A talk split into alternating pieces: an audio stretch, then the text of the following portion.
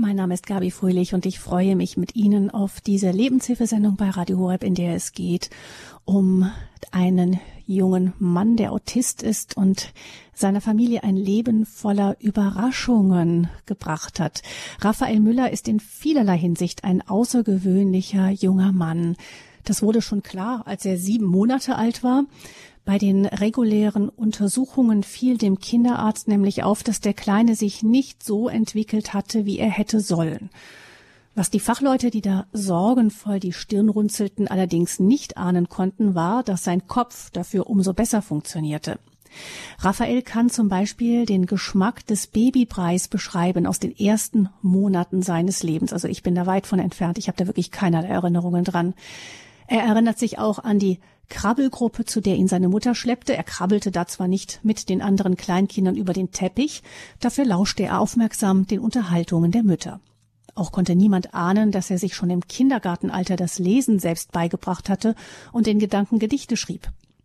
Leider konnte der Junge seine Beobachtungen und Gedanken nicht mitteilen, weshalb man glaubte, er sei nicht nur schwer körperlich, sondern auch geistig schwer behindert. Nur seine Mutter hatte Zweifel. Sie erlernte mit ihrem Sohn das gestützte Schreiben, abgekürzt FC, und dann tat sich nach und nach eine ungeahnte Welt vor den Augen der Familie auf. Die Welt, die Raphael in seiner Autobiografie beschreibt, die er mit 14 Jahren veröffentlichte unter dem Titel Ich fliege mit zerrissenen Flügeln. Dieses Buch machte ihn dann auch bekannt. Ein wenig aus dieser Welt erzählt uns heute in der Lebenshilfesendung Raphaels Mutter, Dr. Ulrike Müller. Sie arbeitet in Teilzeit in ihrem Beruf als Zahnärztin, aber sie verbringt nach wie vor ganz viel Zeit mit ihrem mittlerweile 19-jährigen Sohn, der mittlerweile auch studiert, auch weil das Schreiben für Raphael nach wie vor mit niemandem so gut klappt wie mit ihr. Frau Müller ist uns zugeschaltet aus ihrem Heimatort Eichach zwischen Augsburg und München gelegen. Herzlich willkommen, Frau Müller. Ja, herzlich willkommen. Schön, dass ich da sein darf. Darf Frau Müller, Raphael. eine kleine ja. Korrektur noch anbringen. Raphael ist inzwischen 21. 21. Ja, die Zeit rast. Das habe ich noch falsch notiert. 21 und er studiert. Ähm, Raphael schreibt in seinem Buch, er habe die weltbesten Eltern abbekommen. Und als ich das gelesen habe, habe ich gedacht, ich fürchte, dass unsere drei Söhne das nicht über uns sagen würden. Also ich meine, abgesehen davon, dass sie bestimmt ganz besonders gute Eltern sind, äh, habe ich mich dann doch gefragt, auch ob auch Eltern von ähm, pflegeintensiven Kindern, so wie Raphael, doch auch dann ein automatisch ein intensiveres Verhältnis zu ihren Kindern entwickeln? Wie sehen Sie das? Ähm, optimalerweise ja. ähm, nicht zwangsläufig. Wenn man sich die Scheidungsraten anschaut und wie viele Kinder in, äh, den ganzen Tag abgegeben werden, weiß ich nicht, ähm, ob das grundsätzlich so der Fall ist. Aber hm. eigentlich ist es ja so, ein Kind ist am Anfang völlig von uns abhängig und wird von Tag zu Tag optimalerweise selbstständiger das, dieser Abnabelungsprozess beginnt ja im Prinzip mit der Geburt. Und das ist ähm, für uns Mütter ja ganz schwierig, irgendwie ähm, da loszulassen dann auch wieder. Und diese ersten Monate, wo ein Kind so völlig von uns abhängig ist, die verlängern sich natürlich automatisch, wenn ein Kind pflegebedürftig ist. Dass man so, ja, vieles wird ja leichter, wenn ein Kind anfängt zu sprechen und seine Wünsche zu äußern und ähm, seine Bedürfnisse auszudrücken. Ich meine, mit den Trotzphasen gehen dann andere Probleme los, aber das macht ja manches leichter. Aber dieses, ähm, das Kind schreit und man weiß nicht, ähm, was es gerade für ein Problem hat. Und dieses Erahnen müssen, was ist denn eigentlich los, das bleibt einem natürlich mit einem behinderten Kind länger. Mhm. auch diese Phase, dass man ähm, immer irgendjemand organisieren muss. Diese Babysitterphase, ähm, aus der kommt man irgendwie nicht raus. Mhm. Haben Sie aktuell auch, da sprechen wir gleich nochmal drüber. Ähm, Raphael ist ja Autist und ja. Ähm, was mich überrascht hat beim Lesen seiner Texte ist, dass er sich ja ganz offensichtlich sehr gut in andere Menschen einfühlen kann und sie sogar außergewöhnlich gut wahrnimmt.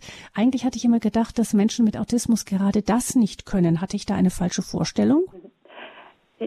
Ja, zum Teil meine ich, ist das ein, ein, ein, schon ein Klischee. Ähm, also Autismus ist eigentlich, heißt Autismus-Spektrum-Störung. Es ist ein bunter Mix. Es gibt ganz viele verschiedene Arten von Autismus.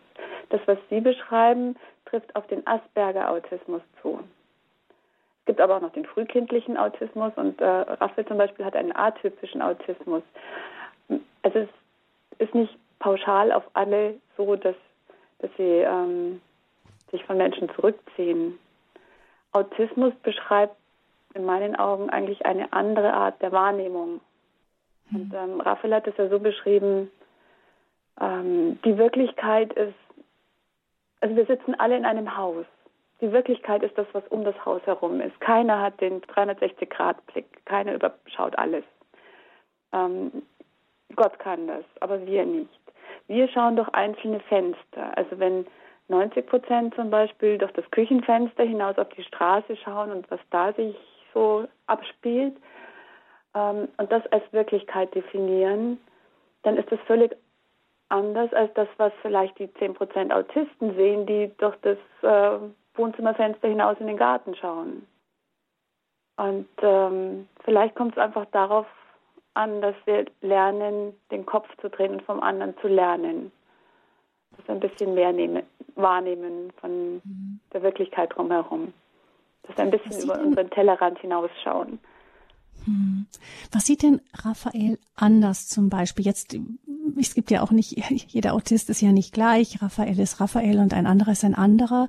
Aber ähm, was sieht er denn an der Welt anders als jetzt zum Beispiel Sie oder wir?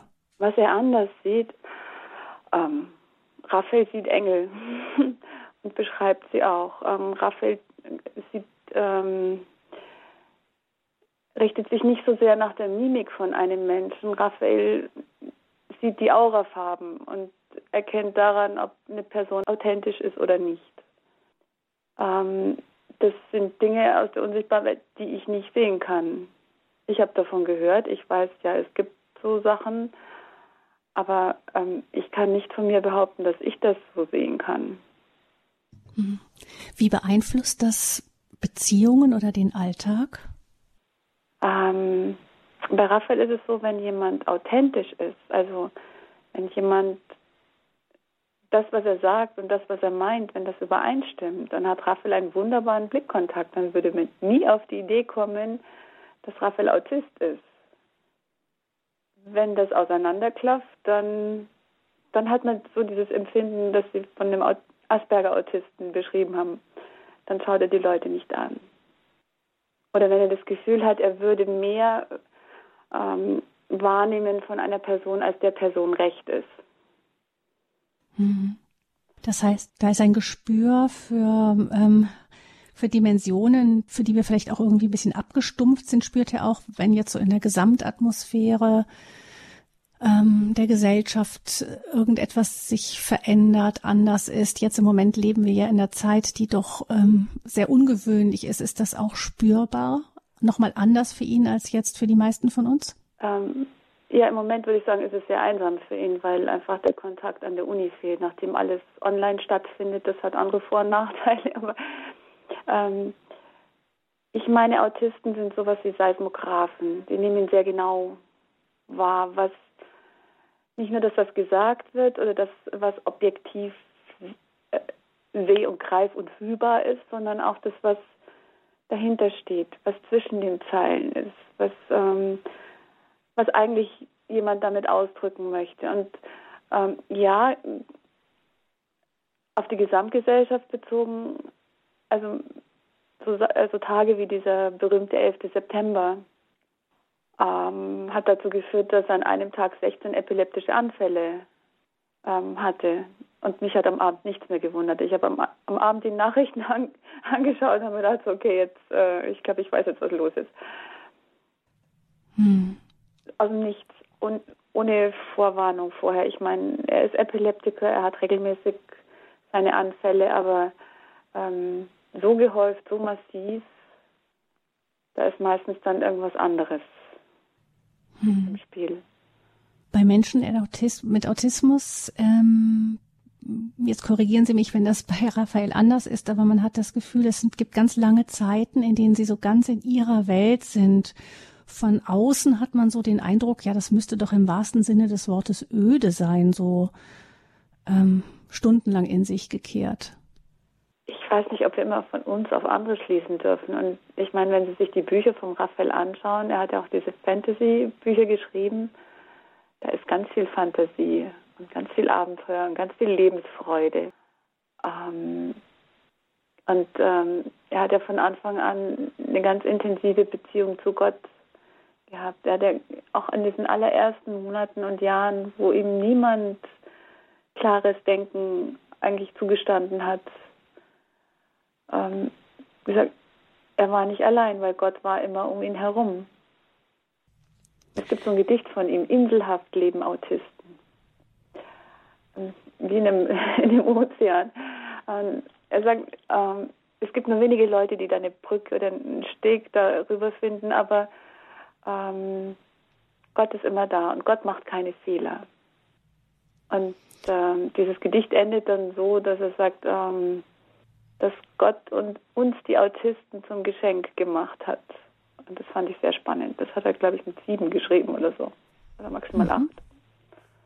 Ja. Gucken wir mal auf diese Zeit zurück, wo er eben gerade dieses Schreiben gelernt hat. Das gehört ja zu seinen frühen Äußerungen. Er hat mal geschrieben, ähm, Schreiben ist mein Lebenselixier, also nicht nur die Autobiografie, sondern auch die Jugendromane, die Sie eben schon erwähnt haben, da hat damit schon mit acht Jahren angefangen.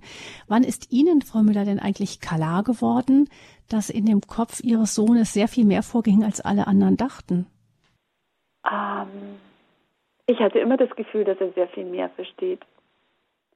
Aber mir hat keiner geglaubt. Das ist ich habe immer gedacht, ich bin immer an den Diagnosen der, der ärztlichen Kollegen gescheitert. Ich habe immer gedacht, das, was die mir sagen oder das, wie diese Befunde sind und das, wie ich mein Kind erlebe. Also wenn man den Befund liest, den medizinischen Befund, dürfte er gar nichts können. Da müsste er im Bett liegen wie ein ähm, Wachkoma-Patient so ungefähr und er dürfte gar nichts können. Und das hat, das hat nie zusammengepasst. Aber bis wir diesen Weg gefunden haben, dass er schreiben kann und sich äußern kann, war ich im Prinzip immer alleine mit meinen Beobachtungen. Das heißt, es gibt da so eine, eine nonverbale Kommunikation, die auch wiederum auf einer Ebene läuft, die man nicht richtig messen und damit auch nicht richtig beweisen kann. Ja, aber diese nonverbale Kon ähm, Kommunikation haben sie ja immer. Jede Beziehung, jeder Kontakt äh, ist nicht nur getragen durch das gesprochene Wort oder das schriftlich geschriebene Wort, sondern es ist so viel dazwischen, was wir vielleicht nur unbewusst wahrnehmen, aber was einfach da ist. Mhm. Ich denke, ähm, das spielt immer mit und es kommt einfach darauf an, ob wir das akzeptieren, das annehmen und ja, uns darüber freuen, dass es ähm, auch so etwas gibt. Hm. Können Sie mal ein Beispiel erzählen davon, wie eben ich meine, Raphael hat ja viele auch Dialoge der, mit den Ärzten mitbekommen, seine ganzen Diagnosen und so. Hat er da irgendwie darauf reagiert? Ja, also äh, es gab diese regelmäßigen Untersuchungen. Ähm, normalerweise ist es so, dass das Kind dann rausgeschickt wird und für die Besprechung von dem Befund und ähm, Raphael durfte sitzen bleiben. Raphael durfte in seiner Spielecke bleiben und zuhören, weil ihm sowieso niemand zugetraut hat, dass er versteht. Und ich wurde gefragt, ob Raphael denn die Farben unterscheiden kann. Und ich konnte das so nicht, ich, ich, ich wusste es nicht definitiv zu dem Zeitpunkt. Ich war der Meinung, ja, aber ich konnte es nicht beweisen. Ähm, am Tag drauf hat Raphael nur mit blauen Legosteinen gespielt. Er hat nur die blauen aus seiner Kiste geholt. Keinen anderen. Aber ich bin dann immer gescheitert, wenn er das nochmal vorführen sollte. Weil ähm, typisch Autist, er zeigt das einmal, aber dann nicht wieder. Und wenn man ihm nicht vertraut, dann halt nicht. Dann hat man Pech gehabt. Also einem äh, Autisten geht auch, es dann nicht darum, dass er das beweisen muss. Er, also, wie soll ich sagen, ähm, Autisten sind sehr sensible Wesen, zumindest habe ich das so kennengelernt. Und ähm, das gestützte Schreiben funktioniert ja auch nicht automatisch mit jeder Person. Die Chemie muss stimmen zwischen dem Stützer und dem Schreibenden. Und wenn der Stützer dem Autisten nicht traut oder das nicht zutraut, dann funktioniert das nicht. Dann schreibt der Autist, der weigert sich zu, zu schreiben. Also Raphael hat mit völligen Laien geschrieben und mit äh, den Profis verweigert, weil er sagt, ich bin sieben Jahre lang ohne Kommunikation ausgekommen.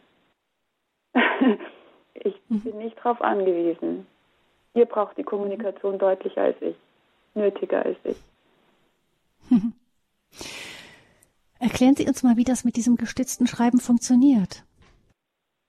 Okay, ähm, es ist so, dass Raphael seinen Körper nicht richtig wahrnimmt. Das ist so, wie wenn uns die Hände oder die Füße eingeschlafen sind, dann tun sie uns schwer mit gezielten Bewegungen. Das geht uns selber auch so. Der Körperkontakt beim Stützen, also indem man seinen Arm stützt, oder eben je nach Tagesverfassung auch mal hilft, den Zeigefinger zu isolieren, hilft ihm, sich selber besser wahrzunehmen und dadurch kann er die Bewegung besser ausführen. Das ist der eine Aspekt. Der andere Aspekt ist emotionale Rückendeckung.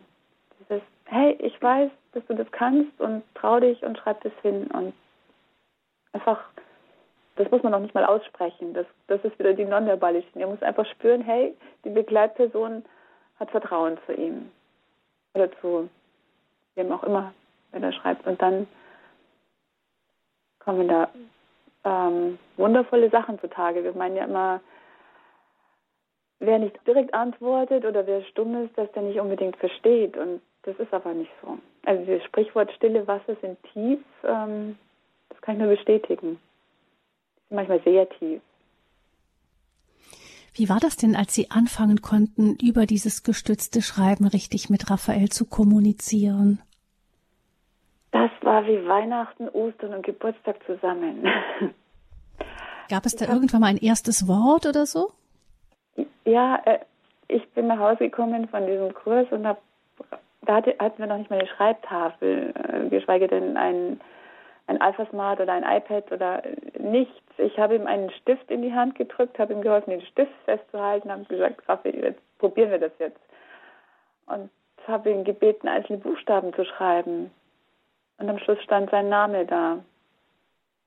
Und dann innerhalb von einer Woche ähm, Teilsätze. Ein bisschen krakelig, aber erkennbar. Also das Schreiben selbst musste er gar nicht mehr lernen. Nein, das konnte also. er. Hm. Also ich dachte, wir, wir üben das. Also in der Schule hat man mir gesagt, es macht keinen Sinn, mit diesem Kind die Buchstaben zu üben. Und ich hatte immer das Gefühl, ähm, er hat Interesse dran. Und ich habe um Hausaufgaben gebettelt. Und es war wirklich, es war etwas zäh. ich habe mir gedacht, wenn die in der Schule das nicht mit ihm üben, dann üben wir das jetzt. Weil ähm, ich hatte, es gab einen anderen autistischen jungen Mann, der schon ein bisschen älter war, der mit einer Begleitperson auf die Regelschule gehen durfte, einzelne Stunden. Und die haben wir getroffen beim Spazierengehen und Raphaels Augen haben zu leuchten begonnen. Und ich hatte das Gefühl, das will er auch. dann haben wir gedacht, wir probieren es jetzt. Und ähm, ja, sehe da, er konnte es schon. Er hatte nur keinen Weg bis dahin gefunden, das zu zeigen. Das heißt, er hat ganz normal mit Stift auf Papier geschrieben. Es braucht da nicht einen speziellen Computer für oder sowas. Also die allerersten Versuche waren mit ähm, einem Stift auf dem Papier. Genau. Ähm, man muss ihm halt helfen, den Stift festzuhalten. Also ich habe praktisch seinen Arm auf meinen Unterarm gelegt und äh, meine Hand, mit meiner Hand seine Hand umgriffen, damit er den Stift halten kann. Und dann hat er die, die Schreibbewegung ausgeführt. Hm. So machen wir das im Prinzip jetzt noch, wenn er seine Bücher ähm, signiert, er so unterschreibt. Und dann habe ich eine Holzschreibtafel organisiert. Also im Prinzip das, ähm, das Alphabet ähm, eine Leertaste, die, die wichtigsten Satzzeichen und links unten Ja und rechts unten Nein. dass man auch fragen kann, bist du fertig mit deinem Satz? Oder stimmt das so oder nicht? Und dann wurden die Sätze ziemlich schnell so kompliziert, dass ich mir gedacht habe, das funktioniert nicht so auf Dauer. Dann war der nächste Schritt ein Alpha Smart. Das ist im Prinzip eine kleine Tastatur, batteriebetrieben, mit einem Mini-Display, also gerade so vier Zeilen. Das konnte man dann mit dem Kabel am Computer anstöpseln und ins Word-Programm übertragen. Da hat er dann angefangen, äh, Weihnachtsgedichte zu schreiben in Tannenbaumform oder Sternform. Das habe ich allerdings erst entdeckt, als ich es eben übertragen habe und das Gedicht ähm, einfach zentriert habe. Ich bin, ähm, also ich habe es übertragen, habe jeweils bei einem Reim einen Zeilenumbruch gemacht, habe das Ganze zentriert und dann hatte ich auf einmal eine Form von einer Christbaumkugel, von einem Weihnachtsstern, von einem Tannenbaum. Aber geschrieben hat es wie Fließtext auf diesen vier Zeilen. Haben wir gedacht, das ist irgendwie auch nicht die Dauerlösung. Dann sind wir umgestiegen auf ein Mini-Netbook.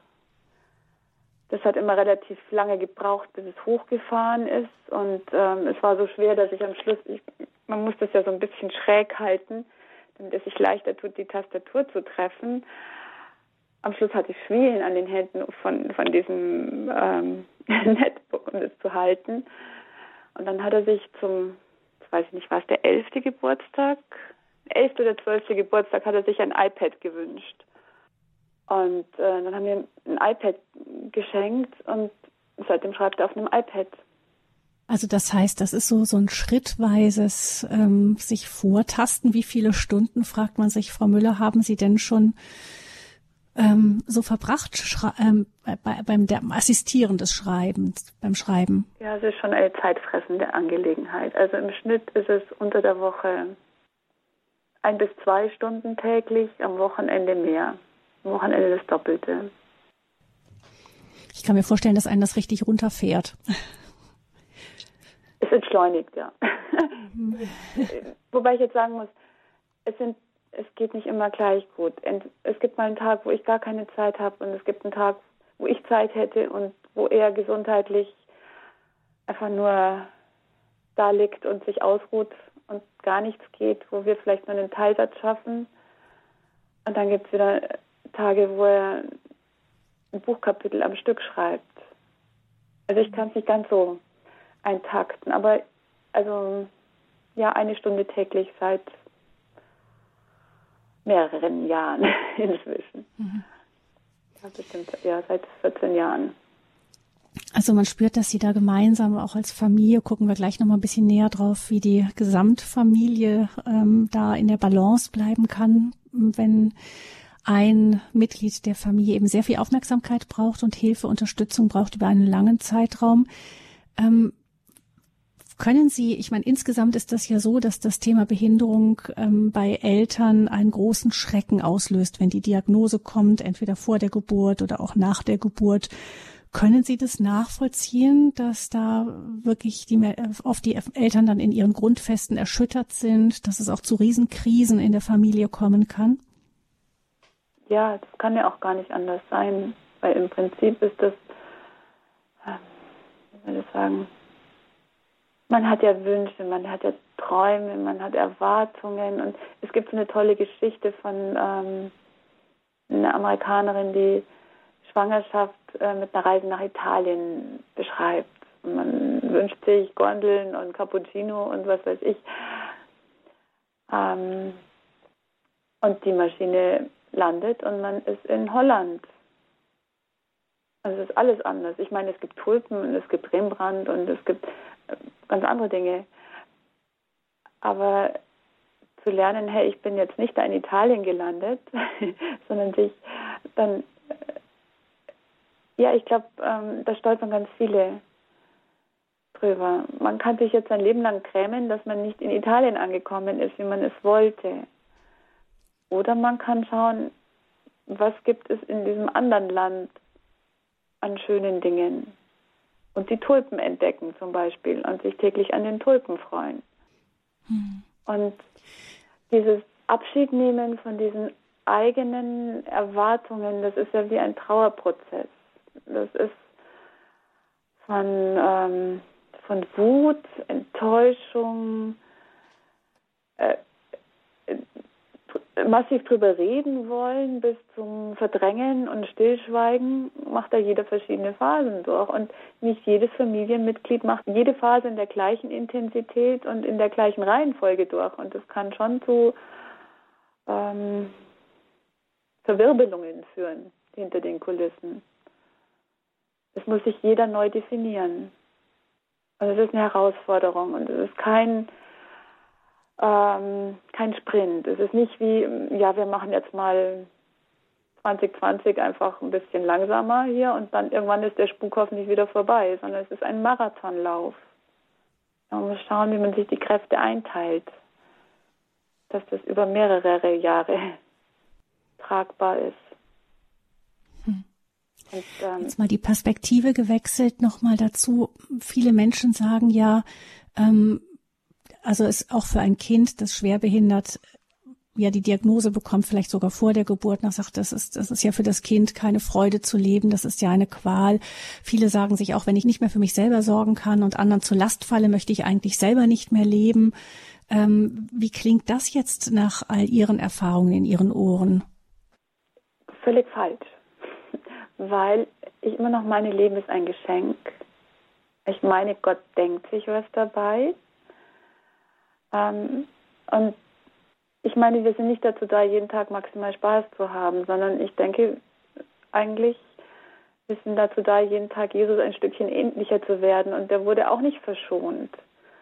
Und was sind dann diese 80, 90, 100 Jahre, die wir maximal hier haben im Vergleich zur Ewigkeit?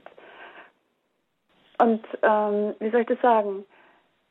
Ich meine, es, es ist vermessen zu sagen, jemand, der behindert ist, ähm, kann sich nicht am Leben freuen, weil wir stecken nicht in der Haut des anderen.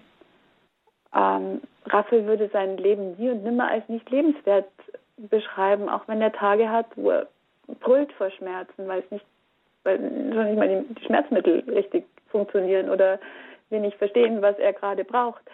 Ähm, er würde trotzdem sagen, das Leben an sich ist ein Geschenk. Und andersrum, ähm, wenn wir von unserer jetzigen Warte definieren, dann und dann ist mein Leben nicht mehr lebenswert. Wir wissen gar nicht, was wir dann für Ansprüche haben in dem Moment. Ich meine, ich meine, das ist ein gefährlicher Pfad, das zu definieren, was lebenswert ist und was nicht lebenswert ist. Von außen. Ich, also den Schuh möchte ich mir nicht anziehen. Ich denke, wenn wir einen Gegenstand haben, irgendwo hat alles einen Vorteil oder einen Nachteil. Es gibt nichts, was komplett perfekt ist, sonst wären wir schon im Himmel. Ich denke, es geht darum, die Situationen oder die Dinge anzuschauen und zu gucken und zu suchen. Und wir dürfen nicht, ja nicht aufgeben, wo ist die Schokoladenseite? Und es mit dieser Seite nach vorne in die Vitrine zu stellen und uns an, auf die Schokoladenseite zu konzentrieren und uns daran zu freuen und nicht immer nur zu kritisieren, was passt jetzt gerade nicht an der Situation. Hm. Ich weiß nicht, kann ich das erkennen? Ähm, mhm. ähm, in der Schule zum Beispiel, wenn Raphael dabei war, er konnte nicht an der Sportveranstaltung mit teilnehmen. Er hat zugeschaut. Aber er hat versucht, seinen Teil dazu beizutragen, indem er zum Beispiel ein Gedicht für die Schülerzeitung geschrieben hat über diese Veranstaltung. Es ist die Frage, ob Leistung immer so definiert sein muss, wie wir das üblicherweise tun. Ist denn nur jemand, der in Mathe, in Englisch, in Französisch, keine Ahnung, in diesen Hauptfächern, Kernfächern gut ist, ähm, was wert? Jemand anders ist vielleicht gut in Musik und der nächste gut in, in emotionaler Kompetenz. Und irgendwie gehört alles zusammen. Wir nehmen uns doch so viel, wenn wir immer so einteilen und aussortieren und ähm, das heißt, Menschen mit Behinderung helfen uns als Gesellschaft auch das Leben aus einer anderen Perspektive zu betrachten, es vollständiger zu sehen. In der Schule ist das ja eine Riesenchance. Allerdings klappt das auch nicht immer so gut, wie es jetzt offensichtlich ja auch bei Raphael gelungen ist. Ich weiß von Eltern, die ihr ein Kind mit Down-Syndrom in in der Schule hat eine Regelschule hatten und sie sagten, er hat sich da so einsam gefühlt, weil irgendwie keiner hat irgendwie nicht richtig mitgekonnt, war irgendwie so ein Besonder Sonderkind immer und war dann regelrecht glücklich, als es wieder in eine Schule kam für besondere Kinder, weil da war es nicht mehr so allein. Ja, das meine ich ist aber ein Fehler an, an unserem System. ähm, unsere Lehrer wurden nicht geschult, wie man solche Kinder integriert. Das ist ja bisher nicht vorgesehen. Ich meine, ähm, wir kennen es nur, dass äh, wir unsere Gesellschaft aussortieren. Also die Kinder bitte in den Kindergarten und die Alten bitte ins Altersheim und die Komischen bitte in die Psychiatrie. Und jeder, der nicht so genau dieser deutschen Norm entspricht, aber was ist denn die Norm? Der dann bitte in die Förderschule oder da gesammelt. Und dann machen die löblicherweise tolle Ausflüge, aber immer im Pulk, sodass man dann auch wieder erschreckt, weil es zu viel ist anstatt dass wir lernen, hey, jeder hat seine Stärken und Schwächen und die können sich gegenseitig ergänzen. Und ich meine, es braucht eine Begleitperson zu solchen Kindern, zumindest bis das mal in unserer Gesellschaft Fuß gefasst hat. Ich meine, es ist schwierig, so ein Kind allein in die Klasse zu lassen. Es braucht eine Begleitperson, die dann dolmetschen kann, die dann sagen kann, hey, das kann er nicht, aber dafür kann er das. Und schau doch mal. Ähm, oder die die Lehrkraft dann auch unterstützen kann oder dann eben rausgehen kann, wenn es mal nicht geht an dem Tag und sich um das Kind kümmert. Aber wie sollen wir lernen als Gesellschaft, so normal wie möglich mit behinderten Kindern umzugehen, wenn wir nie Kontakt haben? Ich meine, die Kinder, die den Raffel in der Klasse erlebt haben, die haben ganz viel für ihr Leben auch dazu gelernt. Jetzt nicht nur Prüfungsstoff. Aber ich meine, das Leben ist doch mehr als jetzt nur der Prüfungsstoff. Die haben einfach gelernt, hey, es gibt unterschiedliche Menschen. Und wenn alle zusammenpacken und dann funktioniert hm. Das Thema unserer Lebenshilfesendung hier heute bei Radio Horeb ist Mein Kind, der Autist, unser Leben voller Überraschungen. Unser Gast ist Frau Dr. Ulrike Müller. Sie ist die Mutter von Raphael Müller, der das Buch geschrieben hat. Ich fliege mit zerrissenen Flügeln. Seine Autobiografie mit 14 Jahren veröffentlicht. Auch Jugendromane. Vielleicht sagen Sie uns da noch mal ganz kurz, worum es da geht. Ja, also die zerrissenen Flügel, das ist die Autobiografie. Die wurde als erstes gedruckt. Da war es 14. Zuerst geschrieben hat er ähm, Asa und Gaza, drei Bände. Da hat er mit acht Jahren angefangen. Das war der Moment, als er in der fünften Klasse Gymnasium einzelne Stunden mitbesuchen durfte. Ähm, das ging los mit einer Deutschschulaufgabe. Vielleicht kennen Sie das so Reizwortgeschichten. Sie haben drei Wörter genannt bekommen und das waren in dem zwei, Fall Zwerg, Kleiderschrank, Taschentuch.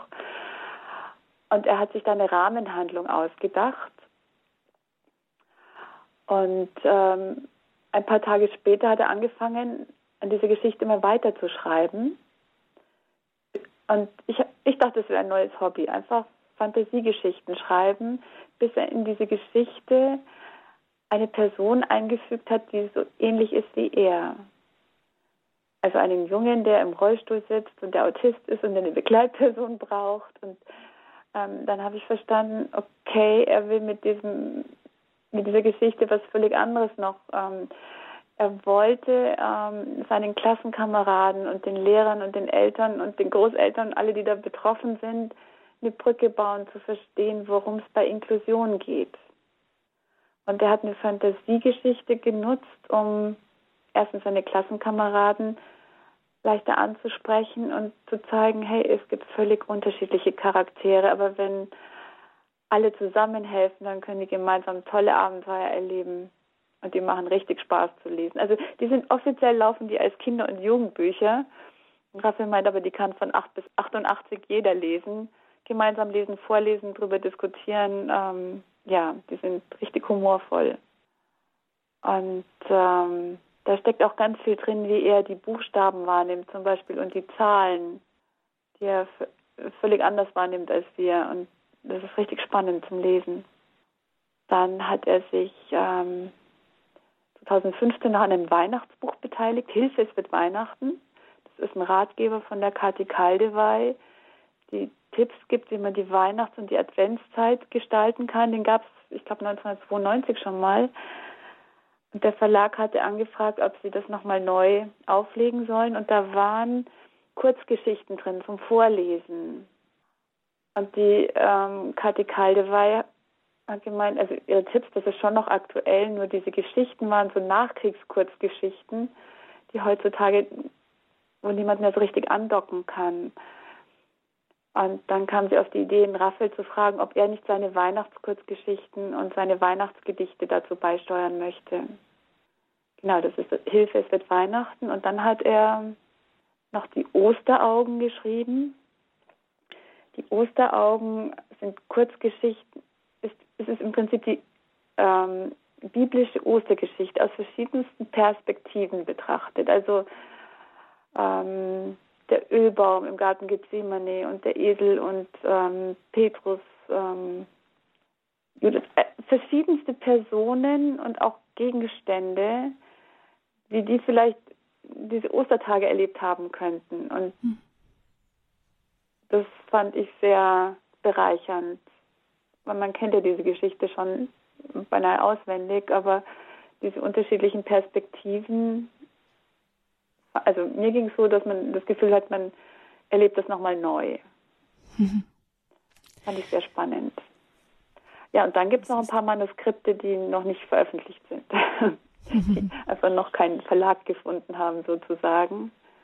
Ja, und das, das neueste Hobby äh, in den letzten Jahren ist Poetry Slam. Er schreibt gerne Poetry Slam Texte und ähm, ab und zu schickt er mich dann auf die Bühne, nachdem er es selber nicht vorlesen oder vortragen kann. Mhm. Habe ich dann ab und zu in Augsburg das Vergnügen. das ist auch nochmal, ähm, ja, das, wenn Sie mir vor 20 Jahren gesagt hätten, dass ich, dass er mich dann mal auf die Bühne schickt für Lesungen oder für Poetry Slam Wettbewerbe, hätte ich gesagt, never, never ever. Ja. Unser Leben hat Humor, oder? Ich habe mir immer gewünscht, ja. ein mhm dass ich, dass wir sprechen können oder ein Kind, das, ähm, dem ich mich über Bücher austauschen kann, dass er mit zehn meine Bücher liest oder dass er zwar nicht spricht, aber schreibt, auf die Idee wäre ich nie gekommen. Ein Leben voller Überraschungen birgt das Leben mit einem Jungen wie Raphael, der eben ein besonderes Kind ist, anders als die anderen und eine ganz andere Farbe in das Leben einer Familie bringt. Aber das nach einer kurzen Musik.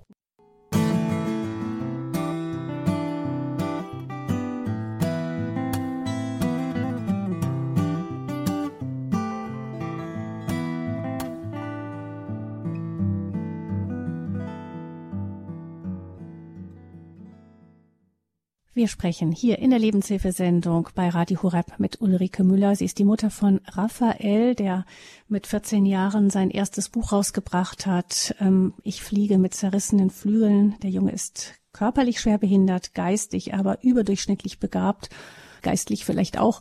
Und das Leben mit ihm ist voller Überraschungen. Davon erzählt uns seine Mutter Ulrike Müller heute. Frau Stielfried hat uns angerufen aus Altötting. Frau Stielfried, ich grüße Sie. Guten Tag. Ja, grüß Gott. Ich bin schwer beeindruckt, Frau Müller, von Ihnen.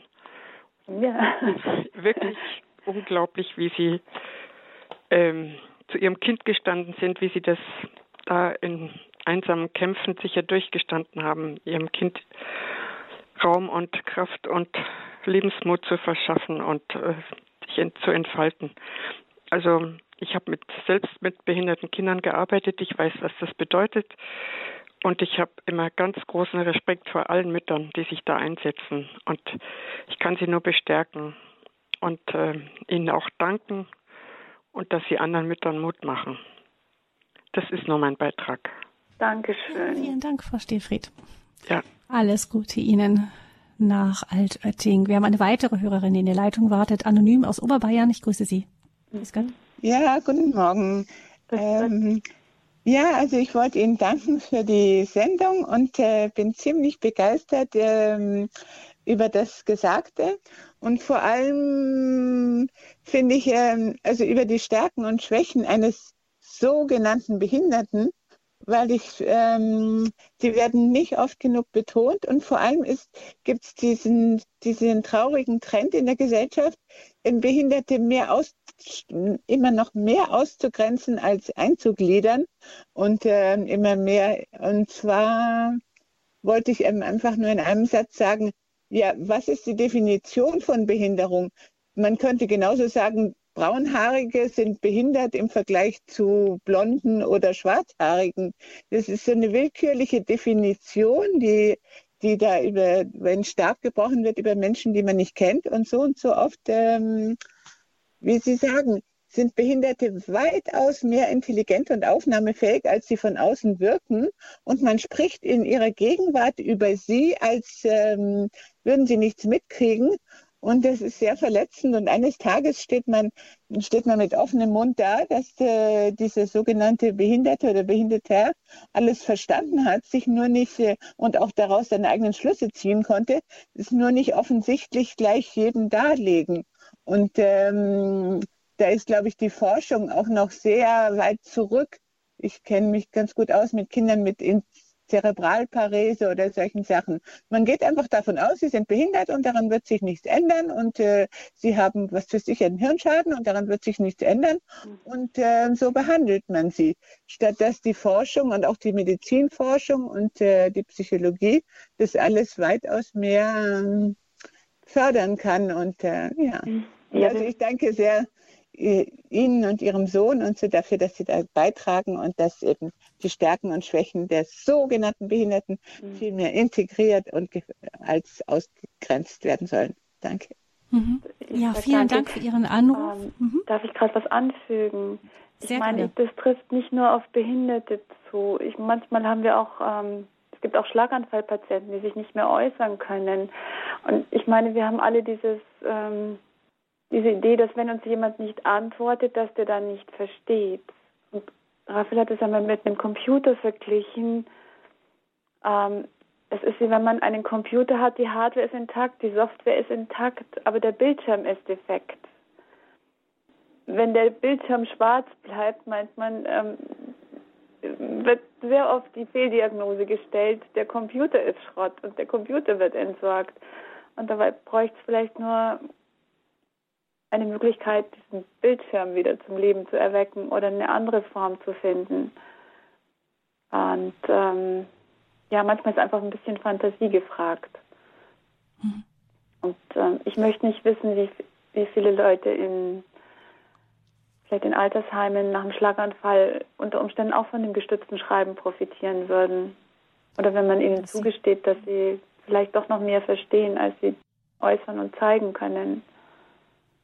Ich glaube, das da braucht es Zeit, sich damit zu beschäftigen und ja. das ist genau das, was viele nicht mehr investieren haben. Genau, das ist der Haken, die Zeit. Vielen Dank unserer Anruferin. Alles Gute Ihnen. Als nächstes hören wir Frau Bussel aus dem Münsterland. Guten Morgen. Guten Morgen, Frau Müller. Guten Morgen, Frau Morgen. Böhler. Ich meine, dass ich Ihre Stimme erkannt habe. Ich habe nicht fröhlich, aber macht nichts. Wir sind gute, liebe ja. Kolleginnen.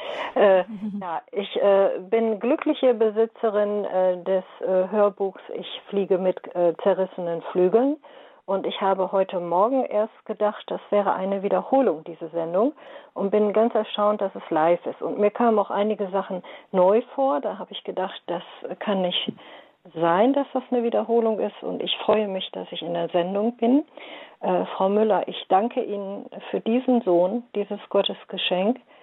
Äh, ja, das pralle Leben wird so vermittelt, obwohl das ja äh, so üblicherweise anders ist. Und dafür danke ich Ihnen von Herzen. Und äh, ja, ich habe das aufgenommen. Äh, Hilfe, es wird Weihnachten Nachkriegsgeschichten und Geschichten von Raphael und auch Osteraugen. Äh, meine Frage dazu, äh, dieses Hilfe, es ist Weihnachten, wird, ist das heute noch erhältlich als Buch, weil Sie von einer äh, Wiederauflage sprachen, dass der also Verlag also, wieder angefragt hat? Ähm, das, das wurde gedruckt, ja. Ich, ich müsste jetzt selber gerade mal googeln, ob es das bei Amazon zum Beispiel noch gibt oder ich, es gibt, denke ich, nicht mehr viele Exemplare, aber wenn Sie wenn Sie Mühe haben, das zu bekommen, dann schreiben Sie mich doch direkt an, dann schicke ich Ihnen ein Exemplar. Bei Radio Horeb? Ja. Ja. Ich habe kein Internet. Ich kann das körperlich nicht vertragen. Ich habe eine andere okay, Sensibilität. Schauen, ich bin das, sensibel ähm, und äh, das ist auch manchmal ein Problem. Mhm. Und ich denke, das geht über den Hörerservice. Dann rufen Sie den Hörerservice an. Lassen Sie uns bitte ein bisschen Zeit, dass wir alle alles hinterlegen, wenn. Vielen, vielen Dank. Ähm, Vielen Dank, Frau Müller. Vielen Dank, Raphael. Können Sie Ihre Kontaktdaten Müller. hinterlassen und der Hörerservice kann es dann an Frau Müller ja, weitergeben. Vielen, vielen Dank. Ja. Gut, danke für Ihren Anruf. 08328 921 110 ist die Nummer vom Hörerservice. Genau. Dankeschön, Frau Bussel. Ich habe einen ganz kurzen Anschlussfrage, bevor es mit den nächsten Hörern weitergeht, ist die, ähm, die Frage, Sie haben eben, es wurde wieder angesprochen, auch eben das dass Raphael gläubig ist, dass ja. er an Gott glaubt, das kommt ja überall durch. Haben Sie denn das Gefühl, dass er jemals gehadert hat mit seinem Schicksal? Hat er das mal gesagt? Er hat, äh, okay. Ähm, Gott gehadert hat? ähm, ja, er hat natürlich, also, wie soll ich das sagen? Die ersten Jahre habe ich habe ich mich damit getröstet, dass das äh, Leben zwar für uns reichlich anstrengend ist, und dass aber Raphael hoffentlich in seiner heilen Welt lebt und glücklich und zufrieden ist. Und dann habe ich festgestellt, er, er versteht ja alles. Und dann war mir auch klar, er versteht seine Situation und er versteht, was das bedeutet. Und das ist ein völlig anderes Kaliber für einen Jugendlichen, sich zu überlegen, hey, ich weiß jetzt nicht, ob ich so viel Glück habe wie Nick Vujicic, dass ich auch noch eine, eine, Frau finde und eine Familie haben werde, ist schon ein Thema, denke ich, ähm, was ihn immer wieder beschäftigt. Ähm, klar, also äh, das ist auf verschiedensten Ebenen und jetzt warten Sie mal, ich glaube, er war acht, da haben wir eine Predigt gehört über Baruch. Das war, glaube ich, der Schreiberling. Jetzt bringt, sagen Sie mich entweder Jeremia oder Jesaja, irgendein, der Hiwi eines dieser Propheten und der hatte wohl eine ziemliche Lebenskrise. Und Raphael sitzt in dieser ähm, Predigt und signalisiert mir, dass er schreiben möchte und dann kommt raus, armer Baruch, kann öde sein, Depression. Hm. Und dann haben wir da, Sabradi, okay, wenn ein Kind über Depression schreibt, dann ähm, heißt das was. Und ja, so wie jeder andere Mensch gibt es Höhen und Tiefen in seinem Leben. Und aber er hat sich immer wieder daran festgehalten, dass Gott keine Fehler macht und es wird seinen Sinn haben, auch wenn wir aus unserer jetzigen Perspektive das vielleicht nicht immer erkennen können. Und mhm. für mich war das dann der Status, dass ich mir gedacht habe, so, okay, ich brauche jetzt positive Beispiele. Ich muss jetzt, ich habe eben Viktor Frankl zu lesen gegeben. Ich habe, wir haben äh, ganz viel Nick Vujicic zum Beispiel uns zu Gemüte geführt. Wir haben nach positiven Beispielen gesucht. Mhm. Und ähm, der Gründer der, der Logotherapie, eben der genau, Sinn, dieses, der Sinn im Leben. Ähm, ich meine, jeder kriegt seine Päckchen ab und jeder kriegt Narben und es kommt darauf an, wir können ewig daran festhalten oder wir können Frieden schließen und sagen, und womit kann ich jetzt anderen Leuten helfen? Wie kann ich aus diesem störenden Sandkorn, wenn man es mit einer Perle, eine Perle machen? Wie kann ich das Beste aus, aus dem machen, was ich halt mitgekriegt habe? Mhm. Um anderen damit ein bisschen den Weg zu ebnen. Also das ist ein, ein, eine Botschaft, die für uns im Grunde alle gilt und die bei Raphael halt besonders scharf vorkommt und dadurch so deutlich sichtbar ist. Hören wir als nächstes Frau Seifert, die uns aus Dresden anruft. Frau Seifert, schön, dass ja, Sie hallo Frau Müller. Ich grüße Sie. Ja, ich glaube, wir sind auch ein bisschen eine Familie. Alle Mütter, die geistig behinderte Kinder haben, man versteht sich immer auf den ersten Wink. Es ist unglaublich. Also, ich bin schon etwas älter, 54 und habe elf Kinder.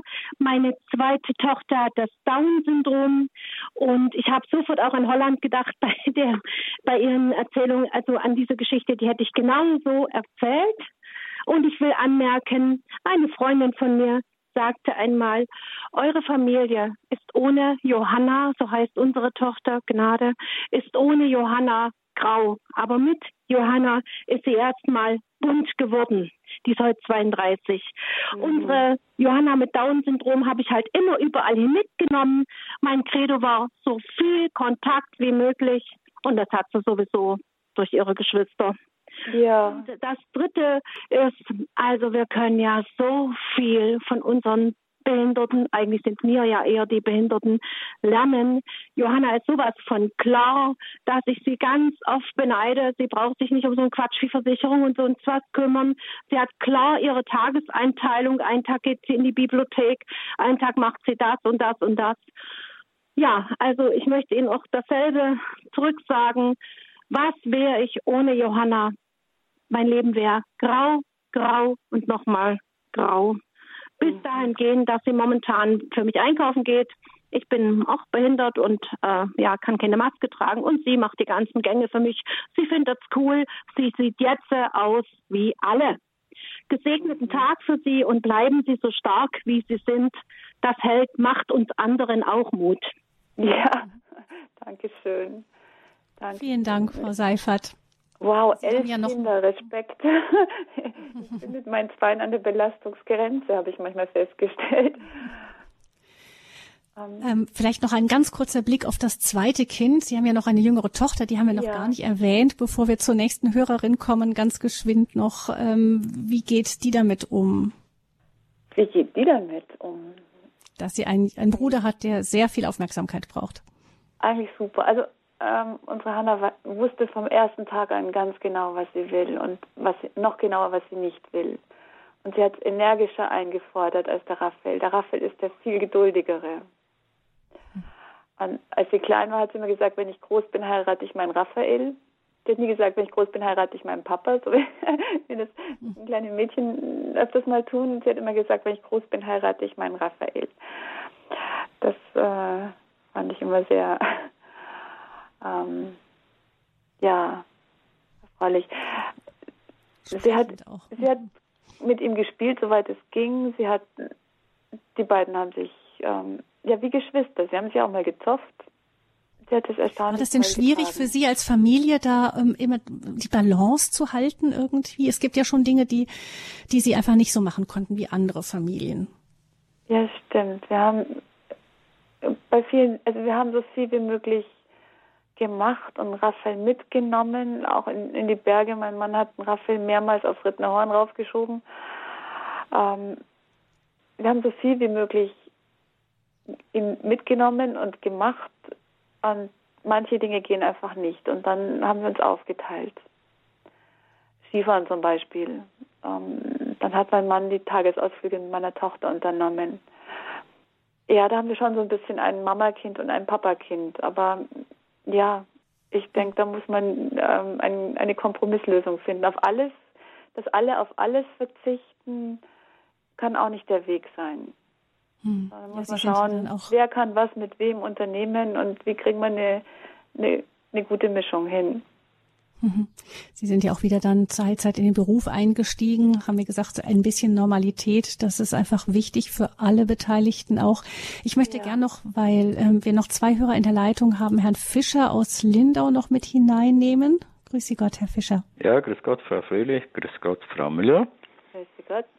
Ja, ist ganz toll, die Sendung. Und wir haben als Familie praktisch das Gleiche auch so erlebt und durchgemacht. Wir haben einen Sohn, der ist 30. Okay. Frühkindlicher Autist, spricht nicht, mhm. äh, schreibt nur ganz, ganz selten, wenn er richtig gut drauf ist. Okay. Haben Sie andere Methoden auch noch versucht oder Sie haben ja gesagt, das haben wir auch festgestellt, also er braucht einen speziellen Bezug zur, zur Person, die stützt. Ähm, also wenn es schnell gehen muss, ähm, verständigen wir uns mit Handzeichen. Mhm.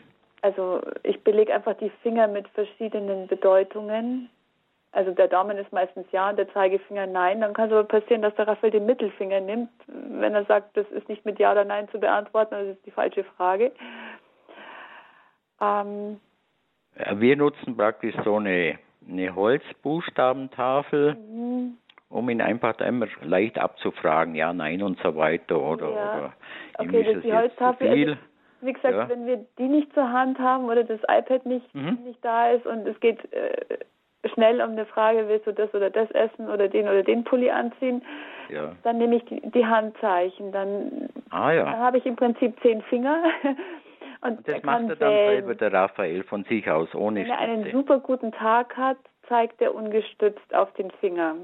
Mhm. Das kann sein, dass er, ähm, dass er wirklich auf den Finger deutet. Manchmal kriegt der Finger einfach ein Bussi. Das kann auch passieren, dass er den Mund benutzt und nicht die Hand. Mhm.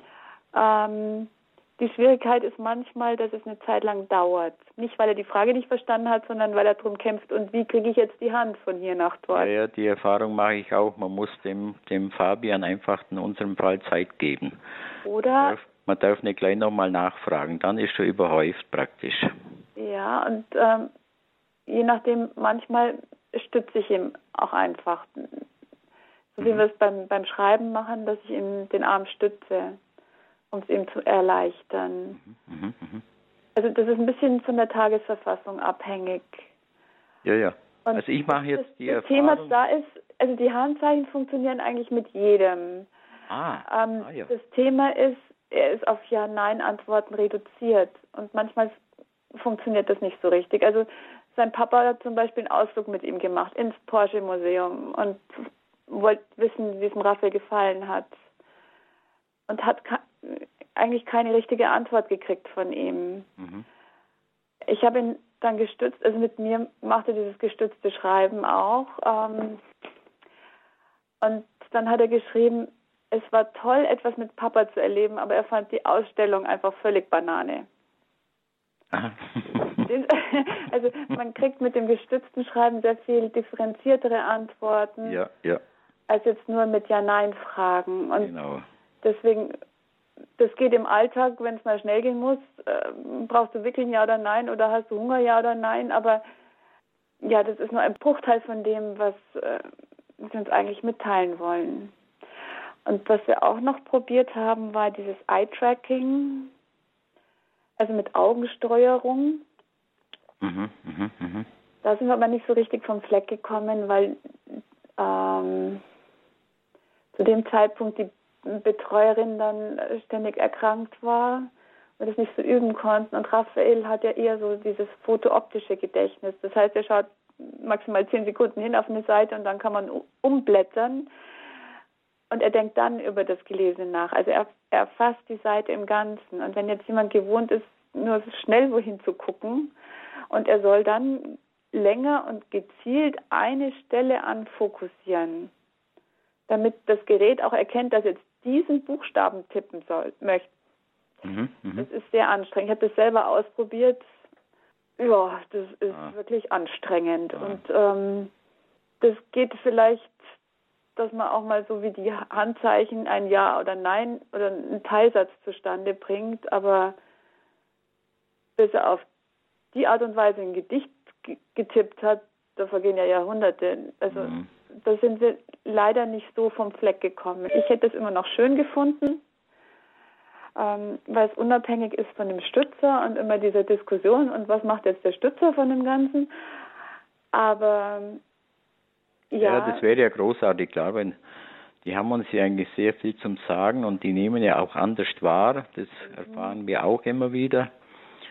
Was ich feststellen kann, also entwickelt sich immer noch weiter und kommt jetzt anscheinend immer besser mit unserer Welt, mit unserer Welt klar. Mhm. Wie ja schon jetzt in der Sendung zu hören war, gibt es ja bei diesen Menschen auch Höhen und Tiefen und auch dann Phasen, wo sie eben unzufrieden sind. Ja. Mhm. Ich denke, sie wahrnehmen ganz bewusst, hoppla, die anderen ticken anders, die haben viele andere Möglichkeiten, das nehmen die ja alles wahr. Genau, und der Witz an der Sache ist, den Autisten wird so lange am Stuhl geruckelt, bis die lernen, bei unserem Fenster mit rauszuschauen. Bis die nicht nur durchs Gartenfenster schauen, sondern auch durchs Küchenfenster. Wir sind in der Regel diejenigen, die es nicht lernen, den Kopf zu drehen und von den Autisten zu lernen und mal durch das andere Fenster mitzuschauen. Wir tun uns sehr viel schwerer damit, weil wir einfach definieren, unsere Sicht der Dinge ist die einzig wahre das muss ja gar nicht stimmen. Und, mhm. ähm, ich denke, das ist wirklich, ähm, also ich habe wirklich richtig Respekt vor, ja, allen, die wir so landläufig Behinderte nennen, weil mhm. ähm, deren Weg ist so viel steiniger und meistens sind es die so viel zufriedeneren Menschen, dass ich mir denke, wir müssen von denen lernen und nicht die von uns. Hm. Dankeschön, Herr Fischer, dass Sie angerufen haben. Das zeigt auch, das ist alles so ein Weg. Und Sie haben auch gesagt, Frau Müller, es braucht auch immer dringend wieder Unterstützung. Sie können ja unmöglich immer ähm, zusammenhocken, aufeinander hocken mit ihrem Sohn. Das ist wahrscheinlich auch für mhm. beide gar nicht wirklich gut. Normalerweise hat Raphael einen Begleiter. Jetzt im Moment ähm, ist in Sicht, dass der, der jetzt da ist, bald nicht mehr da sein wird. Das heißt, die suchen dringend jemanden. Ich werf das jetzt einfach mal auch so raus in die Runde. Ja, das kann ein Vollzeitjob sein, kann aber aufgesplittet werden. Nur ganz, ganz kurz, was müsste derjenige oder diejenige gut können? Also er sei, sollte einfach offen sein. Ähm dieses gestützte Schreiben zu lernen, ähm, ein Interesse haben an philosophischen, theologischen Texten, weil Raphael nun mal an, an der Uni sich genau damit beschäftigt. Ähm, er sollte Freude haben, in den semesterfreien Zeiten vielleicht auch mal einen Ausflug mit ihm zu unternehmen. Und ähm, ja, ist eine pflegerische Komponente auch mit dabei. Raphael braucht nun mal Hilfe beim Anziehen, beim Ausziehen, beim, beim Essen, auch mal ähm, Windeln wechseln oder so. Also es hat eine pflegerische Komponente und ähm, Raphael braucht aber auch diesen, diesen kognitiven Input. Und wenn jemand Freude hat, einfach mit ihm auch mal eine Vorlesung anzuhören und es nicht nur als, wie soll ich das sagen, als Zeit abzusitzen, sondern mhm wenn man da hingehen kann und sich denkt, hey, da kann ich vielleicht selber auch noch was lernen, dann kann das wirklich richtig viel Freude machen. Es ist, mhm. Raphael ist ein, er hat nicht nur den Namen von einem Engel, er hat wirklich einen richtig tollen Charakter. Ich meine, ja, es kommen auch Tage vor, wo er mal Schmerzen hat und wo es ihm nicht so gut geht, und, aber in der Regel kenne ich niemanden, der geduldiger ist als der Raphael. Und der, ja, ich meine, es kann ganz viel Freude machen auch. Also das heißt, die Möglichkeit gibt es, Kontakt aufzunehmen über die Internetseite von Raphael. Er hat ja eine eigene Internetseite, Raphael Müller. Wenn man das sucht, dann findet man ihn auch. Oder aber auch, ich hinterlasse nochmal die Nummer vom Hörerservice 08328 921 110. Wie gesagt, immer noch lassen Sie uns ein bisschen Zeit, dass wir genau abgesprochen haben, was wie rausgegeben werden kann. Rufen Sie vielleicht in einer halben Stunde an. Und ähm, ich denke, dass Familie Müller sich sehr freuen würde, wenn da jemand Passendes sich zeigen würde. Wer weiß, vielleicht hat gerade der Richtige jetzt zugehört. 08328 921 110. Vielen, vielen Dank Ihnen, Frau Müller, dass Sie uns vom Leben mit Raphael erzählt haben. Vielleicht hören wir Sie noch einmal, um noch mal genauer zu schauen, wie eben eine Familie sich organisiert mit vielen praktischen Fragen. Die sind jetzt so ein bisschen liegen geblieben, weil einfach das Wesentliche, dass ein Mensch mit Behinderung einfach eine bunte Facette noch hinzufügt. Gott macht keine Fehler, sagt Raphael. Das möchte ich auch hier behalten, noch am Ende der Sendung. Ähm, er schreibt zum Beispiel auch ähm, ähm, in seinem Buch, ich wünsche allen einen Glauben, der auch dann trägt, wenn die Flügel versagen und das Leben bodenlos erscheint. Gott segne sie lichtbringend und spürbar. Da spürt man, das ist jemand, der das alles erfahren hat. Vielen Dank Ihnen, sagt Gabi Fröhlich. Danke fürs Zuhören und von Herzen wirklich Gottes Segen für Sie, Frau Müller, und für Ihre ganze Familie. Ja, danke schön. Danke, dass ich da sein durfte. Ja, ich wünsche allen ganz, ganz viel Segen. Gerade auch jetzt in diesem, in diesem komischen Corona-Jahr. Ich denke, ähm, ja, wir können alle ganz, ganz viel Kraft brauchen. Vielen Dank.